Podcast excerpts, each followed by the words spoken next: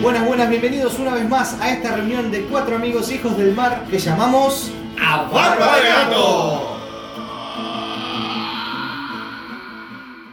Bueno, la verdad no podría arrancar esto sin antes presentarle a los integrantes de este equipo. Por un lado tenemos a un músico, integrante de una de las bandas más emblemáticas de los últimos tiempos en la región, experto en el rock pesado y catador de pasta frola. Damos la bienvenida al Podri. bueno, segui- seguimos por el otro personaje que tenemos. acá.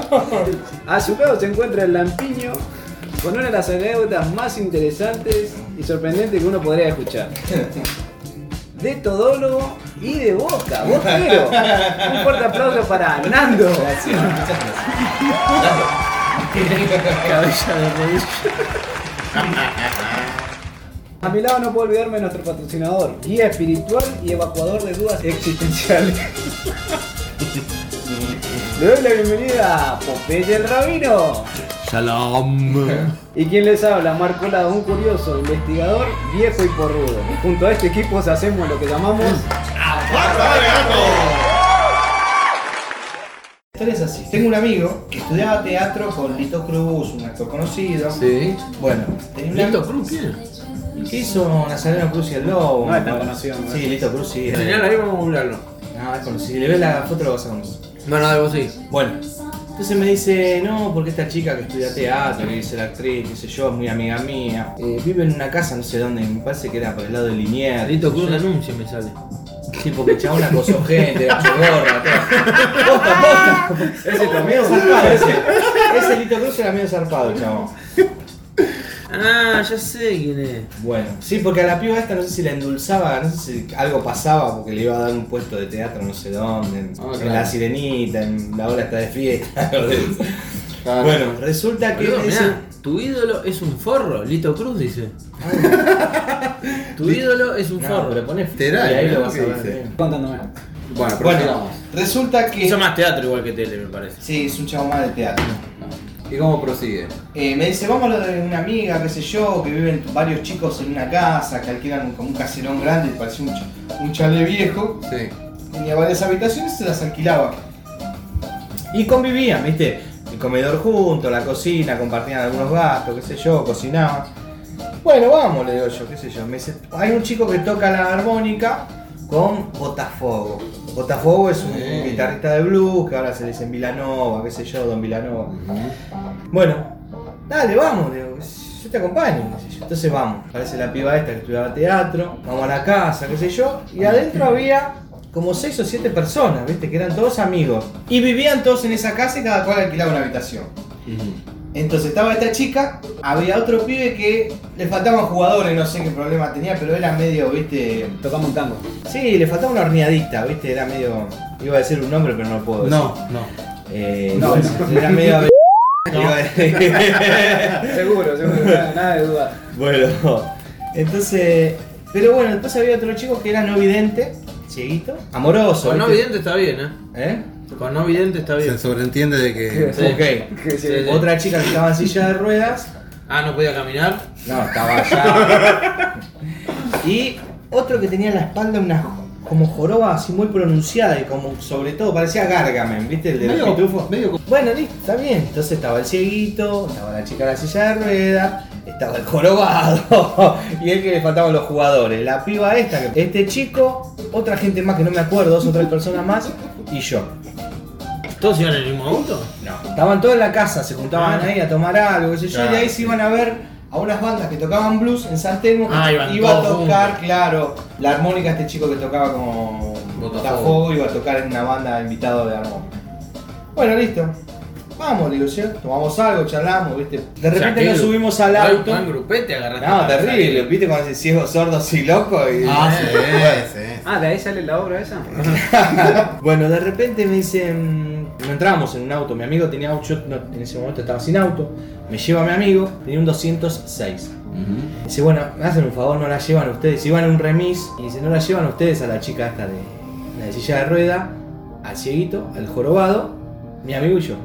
Bueno, entonces yo me siento atrás, adelante va el jorobado porque era grandote con mi amigo, y yo me siento atrás, al lado mío el cieguito y al lado la chica de silla de ruedas.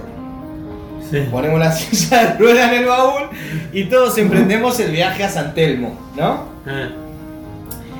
Y bueno, vamos en el auto, qué sé yo, escuchando música. Y la silla de ruedas decía, aguante el blues, porque le gustaba el blues, qué sé yo. Y de repente el cieguito le dice. ¿Tenés? ¿Tenés? Entendía nada, ¿viste? Yo estaba ahí pobre, medio con vergüenza, porque tenía el cieguito, silla de ruedas, delante del jorobado. Era Claro, mi claro. amigo que no entendía nada, ¿viste? Y la chica de la silla de ruedas abre como una cartuchera donde pone la- los lápices y saca un cigarrillo de marihuana, un porro. Ah, Terrible fácil. Yo no, lo- A la miércoles. Yo no entendía nada, dije, no, esto va a ser hermoso. Por favor, que lo prendan ya. Dije, Por Dios. Sí, te juro, te juro. Bueno, y ahí de repente la chica en la silla de ruedas se, se prende el porro, ¿no? Empieza a fumar, le da un par de pitaditas, lo agarra al chiquito que estaba. Y la piba le pone en la boca el porro y dice, el porro, tío. Y de ahí se lo pasan al jorobado. Y entre los tres se mandaron una. ¿Y luego no te ofrecieron? No, no me va, no, no. Estoy re sano, yo hago deporte, to- capaz que tengo un poco de ¿Y alcohol. tu amigo el que iba manejando? No, menos, menos, no. La verdad que no. Está bien, está bien. Gente con conducta. Eh, y dijo, uy, encima que me por decir, uy, la puta madre, esto me van a dejar un olor a porro en el agua. Igual esa banana me repegó. Estaba así yo. Y sí, sí, no, el no humo. sabés lo que fue. ¿Pero eso. tu amigo los conocía, los muchachos, o los conoció ese No, día? él conocía a la chica que estudiaba teatro con él. O sea, la chica que él, él se quería levantar a la mina. Sí, él se la quería levantar y, la mina lo le dijo, llamaba. ah, sí, ¿te querés, ¿te querés acostar con este cuerpo? Vení con el combo. Ah, si te fumás Ah, esta. claro. Aparte, lo más gracioso es que él me dice, mira, acompañame a mí, pasame la gamba que la quiero ir a ver a esta mina, ¿viste? Claro.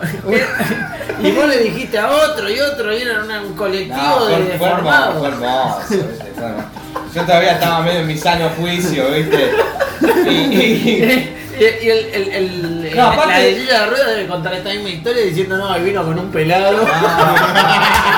No, pero aparte, aparte lo más gracioso de fue cuando fuimos al boliche. Cuando fuimos al boliche que nos acomodamos todos. al pelado fumando. No, Después cuando fuimos al boliche que nos acomodamos todos, en la mesa estaba mi amigo que estaba ahí al lado, ahí estaba yo acá y tenía el cieguito al lado, la chica de silla de ruedas y el jorobado, ¿viste? Ahora yo tengo para hacer un paréntesis a ver, todo esto, ¿no? Eh, posiblemente la chica de silla de ruedas, que es la que sustrajo de esa cartuchera el cigarrillo de marihuana, capaz que era por un tema ¿Medicinal? medicinal, No. o sea. ¿Y el ciego? Y el ciego también.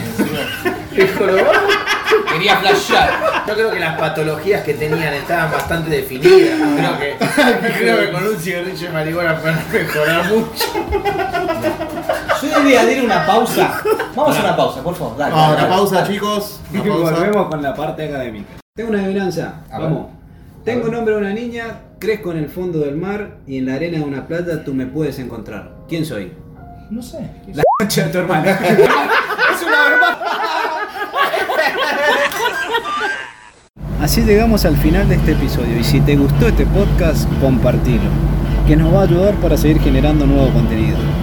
Nos escuchamos en otro episodio de... ¡Aparpadeando!